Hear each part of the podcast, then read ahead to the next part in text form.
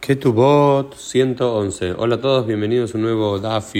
A la continuación eh, de esta subguía sionista del final del Tratado de Ketubot. Comenzamos justo en la última línea de la página 110b, eh, donde aparece la famosa historia de un tal Rabizeira, que Rabizeira en esta historia es como el rabino más sionista que puede existir, que vivía en Babilonia, mientras que su maestro Rabbi era el más antisionista, que él hablaba y predicaba sobre la importancia de vivir en Babilonia y sobre la prohibición de eh, emigrar de Babilonia a cualquier lugar del mundo y especialmente a la tierra de Israel. Pero Rabbi Seira, su alumno, era fuertemente sionista. Entonces se cuenta que el Seira quería ascender a la tierra de Israel, quería hacer aliá, pero su maestro lo desaprobaba. Eh, entonces escondía de él para poder eh, escaparse y poder irse sin ver a su maestro y tener que enfrentarlo. ¿Por qué? Porque Rabbi decía que aquel que asciende de Babilonia a la tierra de Israel, transgrede una mitzvah positiva, porque estaba dicho en el libro de Jeremías que eh, el pueblo de Israel, él entendía que el pueblo de Israel iba a ser tomado a Babilonia y que iba a, vivir en Babilonia, en Irak, ¿no es cierto? Estamos hablando del siglo VI antes la común, hasta el día que Dios mismo decida eh, que vuelvan a la tierra prometida, por, cualquier, por cual rabieuda, cualquier emigración eh, anticipada a la tierra de Israel era una prohibición eh, bíblica. ¿no? dice, no, esto, se, esto hace referencia a los utensilios del templo de Jerusalén que quedaron en Babilonia, sin embargo el judío puede volver a Babilonia y no hay ningún problema. Y esta, esta tensión entre Rabbi que, que decía que estaba prohibido ascender a la tierra de Israel hasta que Dios no traiga al Mashiach, y Rabbi que decía, no, los judíos podemos emigrar a la tierra de Israel, no hay ningún problema. Es una tensión que volvió a ocurrir en el siglo en el siglo XX, con los eh, ideólogos sionistas que auspiciaban la, la mitzvah de Yeshivat Eretz Israel, de sentarse en la tierra prometida, mientras que otros grandes eh, pensadores ultraortodoxos decían que no, que era una prohibición eh, talmúdica y bíblica emigrar a la tierra de Israel y decían emigrar Bejomá, ¿no? Eh, Sheloya, Lu Israel Bajomá, como dice la Gemara, dice que, ok, puede ser que judíos en grupos pequeños puedan ascender a la tierra de Israel, pero no ir para derribar las murallas o reconstruir las murallas o en gran en gran número. Números pequeños sí, pero no para reconstruir un país. ¿no? Esta era la famosa idea del, del Sadmer Rebe, de Joel eh, Teitelbaum. ¿no?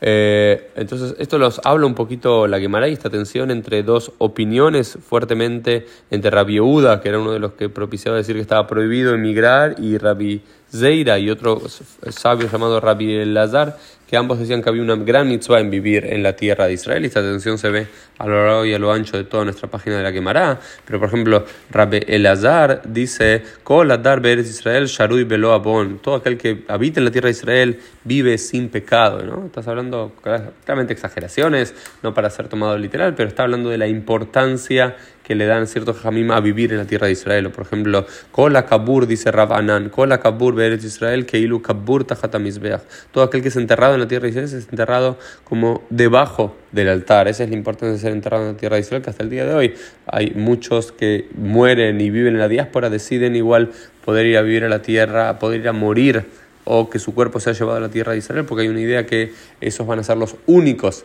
que eh, resurjan luego de la resurrección de los muertos de Tijat o por lo menos los primeros. Eh,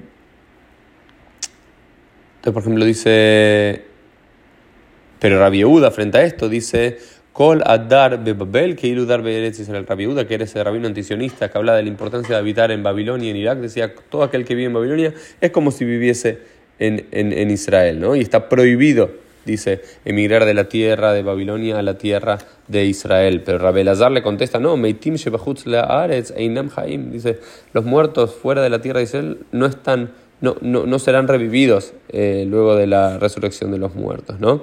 Eh, y dice Rabbi la Sheibat Olam dice, incluso una sierva cananea en la tierra de Israel eh, tiene asegurado el mundo venidero. Y y otro sabio, Rabbi eh, Yohanan, dice, incluso alguien que camina cuatro pasos, cuatro codos en la tierra de Israel está asegurado el Olam del mundo venidero. No son todas expresiones que hablan de la importancia para estos sabios de vivir en Eretz HaKodesh, en la tierra eh, de eh, Israel, ¿no es cierto? y así, bueno, va continuando, ¿no? Todo lo toda la, la quemará hablando de la importancia de vivir en la tierra de Israel y que también en el futuro, en el Olam en los tiempos mesiánicos, eh, los muertos van a revivir con todas sus ropas y que la propia tierra de Israel va a dar granos y frutos de tamaños eh, enormes, ¿no? Habla un poquito la quemará de todas esas eh, promesas mesiánicas también. Esto fue un poquito el Dafim del día, nos vemos Dios mediante el día de mañana para el Sium uh, Ketubot, el Sium del Tratado